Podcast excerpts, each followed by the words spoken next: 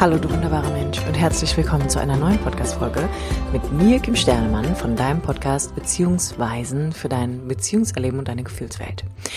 Ich mag dir heute einmal die Thematik näher bringen, warum du dein Ego nicht auflösen musst, um dein Lebensglück oder aber auch dein Beziehungsglück zu finden.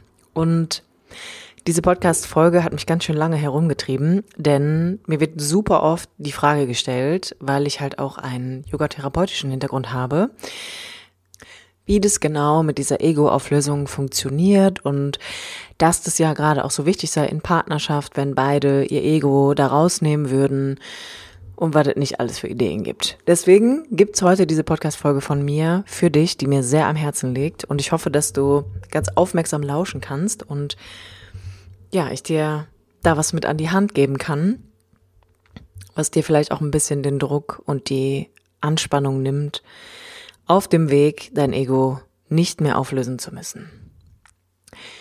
Ich mag mal so beginnen, dass ähm, vielleicht kennst du mich schon ein bisschen, vielleicht hörst du meinen Podcast schon länger, falls nicht, dann mag ich dir den Hintergrund dieser Thematik einmal erklären. Und zwar, ich bin auch gelernte Yogatherapeutin. Ich durfte drei Jahre an einer staatlich anerkannten Schule Schülerin sein und generelles Yoga und Meditation oder auch verschiedene philosophische Systeme, verschiedene Glaubensrichtungen oder aber auch ähm, die Psychologie sind Teil meines Lebens und haben mich lange umhergetrieben. Ich habe mich mit vielen verschiedenen Dingen einfach beschäftigt und auch sehr intensiv, vor allem im Rahmen meiner sehr intensiven Yoga-Lehrerzeit. Und all das hat eine Daseinsberechtigung. Definitiv. Also jede Lehre, jeder Glaube, jede, jede spirituelle Richtung hat eine Daseinsberechtigung und es werden natürlich auch ganz viele wunderbare Dinge gelehrt. Ja, also es ist keine äh, Diskreditierung an dieser Stelle, sondern eher ein, eine Zustimmung dessen, was gelehrt wird. Und ich muss sagen, dass meine Sicht auf die Dinge sich natürlich auch einfach weiterentwickelt. Und aus heutiger Sicht mag ich diese Thematik einmal beleuchten, dass wir die traumatherapeutische Sicht hinzunehmen und auch vor allem unter dem Aspekt, was eigentlich die emotionale Ebene damit zu tun hat, warum du dein Ego nicht auflösen musst. Und ich mag gern mal so einsteigen, dass ich irgendwann gemerkt habe, dass es so ein bisschen gerade in dieser spirituellen Szene oder oft auch im Coaching-Bereich so ein bisschen on vogue war, Leuten beizubringen, dass der Schuldige oder die Schuldige das eigene Ego sein. Und ich halte das für sehr gefährlich, diese Äußerung zu treffen, denn ich glaube, dass man damit sehr viel Druck und Leid verursachen kann. Denn Gehen wir davon aus, auch du bist auf der Suche nach einem Weg, dein Ego irgendwie aufzulösen oder zu transformieren, dann mag ich dich an erster Stelle einmal einladen, in dich hineinzufühlen und zu gucken, hey, wie geht's dir denn damit eigentlich? Also wie läuft es denn da so auf dem Weg von der Auflösung? Und ich würde behaupten, dass du, als auch viele andere Menschen, wahrscheinlich eine ziemlich große Ratlosigkeit an der Stelle erleben, irgendeine Form von Leid und wahrscheinlich auch sehr viel Druck. Denn wenn es so etwas wie einen Schuldigen in mir gibt, der für all das Leid und all mein Begehren verantwortlich ist und dieserjenige mein Ego ist, dann wirst du sehr wahrscheinlich eine sehr starke Anspannung erleben, endlich dein Seelenheil zu finden, endlich die Lösung für diese Auflösung zu finden, endlich den Weg gehen zu können, dich von all dem zu befreien. Und das, was da drunter liegt, ist eine meiner Meinung nach sehr einseitige Betrachtung, denn sein Ego aufzulösen ist, finde ich, erst einmal eine sehr fragwürdige Sache. Denn ich mag aus traumatherapeutischer Sicht einfach mal mit reingeben, dass das Ego ja auch ein wichtiger Teil deines Ichs ist. Und ich würde behaupten, es ist der Teil des Ichs, der einen sehr großen Lebenswillen hat, der sich irgendwann im Laufe von deinem Heranwachsen, und zwar konkret so ab 18 Monaten, etabliert hat und dafür gesorgt hat, dass dein Überleben auf eine bestimmte Art und Weise gesichert ist. Weil du kommst als bedürftiger und abhängiger kleiner Mensch in dieses Leben. Und es gibt eigentlich eine ganze Zeit kein Ich, sondern das baut sich erst auf. Und wenn wir davon ausgehen, dass das Ego der Teil ist, der sehr viel will, der egoistisch ist, der auf seinem Recht beharrt, der Bedürfnisse hat, der Begehren hat, der Sehnsüchte auch hat, dann kommt damit natürlich ein großes Leid einher, wenn all das auf einmal nicht mehr da sein darf.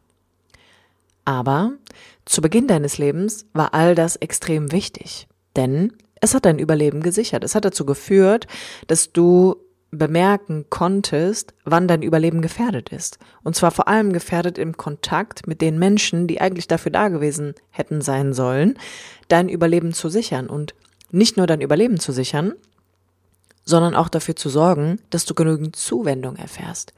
Emotional als auch körperlich.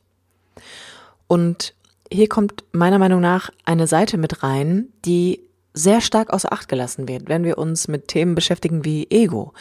Nämlich, dass das eine ist, es gibt so diese sehr mächtige mentale Instanz, nenne ich sie mal, die das Wollen kultiviert und die Begehren schafft und die Sehnsüchte und Träume und Bedürfnisse einfach hat und die eine Ich-Bezogenheit entwickeln möchte, also die ein stabiles Ich sein will, die Ich-Grenzen hat, die für sein Sein geliebt wird. Und dann gibt es natürlich eine Seite, die Gefühle zum Vorschein bringt, die Gefühle entwickelt, wenn all diese vorhandenen Aspekte, die Teil deines Egos sind, nicht erfüllt werden, hier nicht landen dürfen, hier nicht sein dürfen. Das heißt, so gesehen ist es so, dass diese ganze Thematik um das Entstehen deines Egos und auch den Aufbau erst einmal etwas ist, was ein ganz normaler Teil vom Leben ist. Das ist ein, eine ganz normale, gesunde psychologische Entwicklung, die ein jeder Mensch durchlaufen sollte.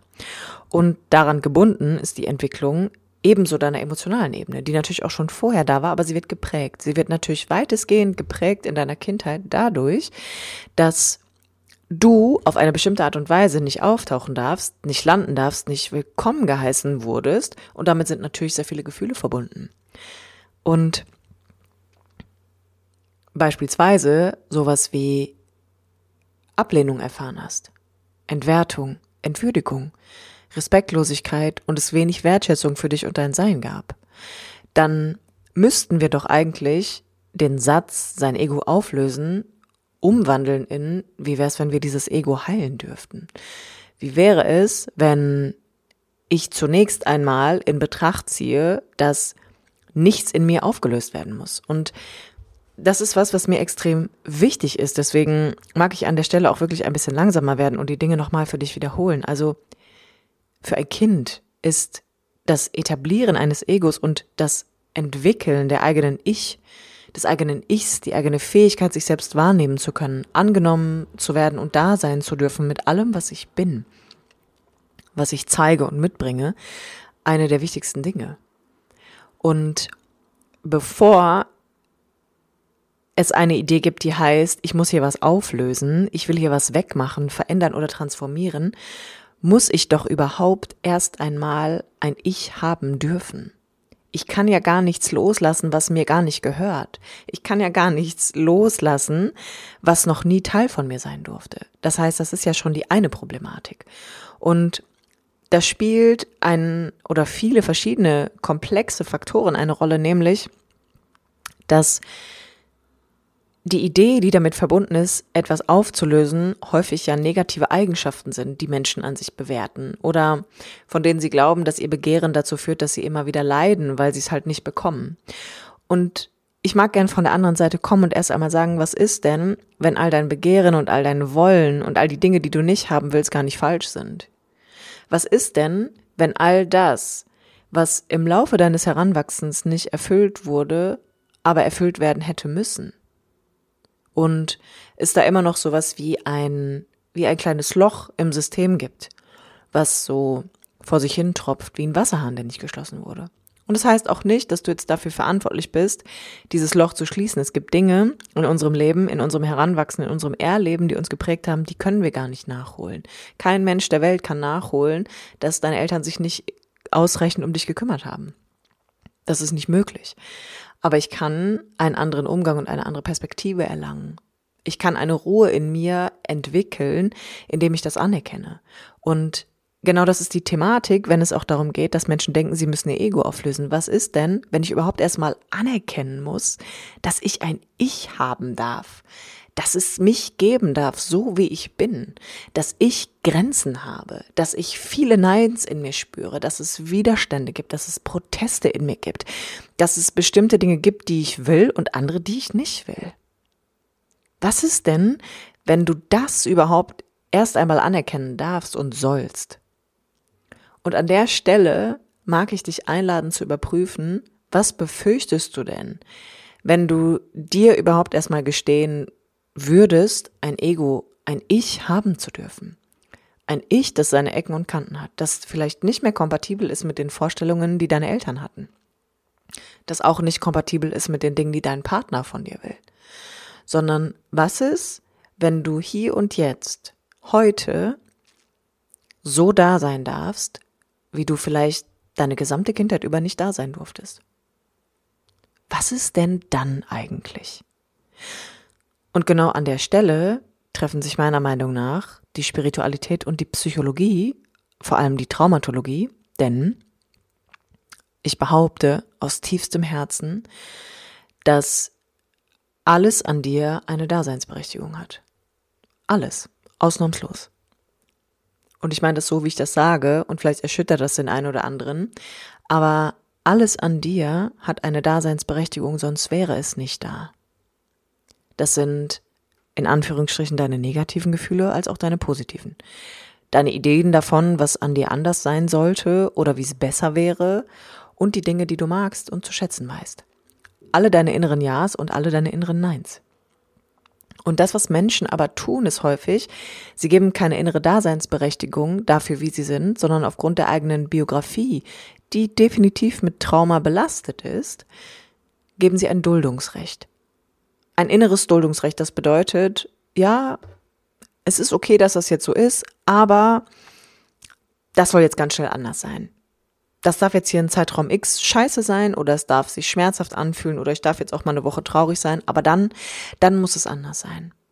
Und auch das, auch dieser Punkt, dass du dein inneres Erleben an Bedingungen knüpfst, vielleicht nicht nur dein Inneres, sondern auch dein Äußeres, hat eine Daseinsberechtigung. Es ist zutiefst menschlich, gewisse Dinge nicht zu wollen, sich zu weigern, gewisse Dinge zu akzeptieren oder da mitzugehen oder sie da sein zu lassen. Es ist menschlich. Und der Ursprung liegt in all deinem Erleben, wie man mit dir umgegangen ist als Kind. Was du gelernt hast darüber, wie du zu sein hast, wie du nicht zu sein hast. Wie du dich zeigen darfst, wie du dich nicht zeigen darfst. Welche Gefühle willkommen sind und welche nicht. Und ich wünsche mir, dass du bemerkst, wie viel Duldungsrecht es in dir gibt und wie wenig Daseinsberechtigung da vorhanden ist. Und das ist auch der Punkt, wo ich ergänzen mag, dass diese ganze Thematik rund um dein Ego nicht vollständig ist, denn wenn ein Ich einfach nur da sein möchte und es permanent die Erfahrung macht, dass der Teil von mir nicht da sein darf, was glaubst du, wie geht es dem? Was glaubst du, wie geht's dir wirklich an der Stelle, wenn du bemerkst, ich bin permanent damit beschäftigt, an mir rumzubasteln. Das ist ungefähr so, als wenn du eines Morgens wach wirst und entscheidest, meine Hand sähe schöner aus mit vier Fingern. Würdest du losgehen und dir den Finger abhacken? Würdest du losgehen und dich selbst verstümmeln? Für manche Menschen trifft das vielleicht zu. Was definitiv meiner Meinung nach auch zu erkennen ist in dieser ganzen Schönheitsindustrie dass wir so lange an uns rumschrauben, bis wir völlig deformiert sind, bis nicht mehr so viel von unserem eigenen wahren Naturell übrig ist. Und das Gleiche kann ich innerlich mit mir tun. Das Gleiche kann ich dann auch in meiner Innenwelt vornehmen und kann das aber deckeln, indem ich das dann Spiritualität nenne. Oder indem ich das moderne Psychologie taufe.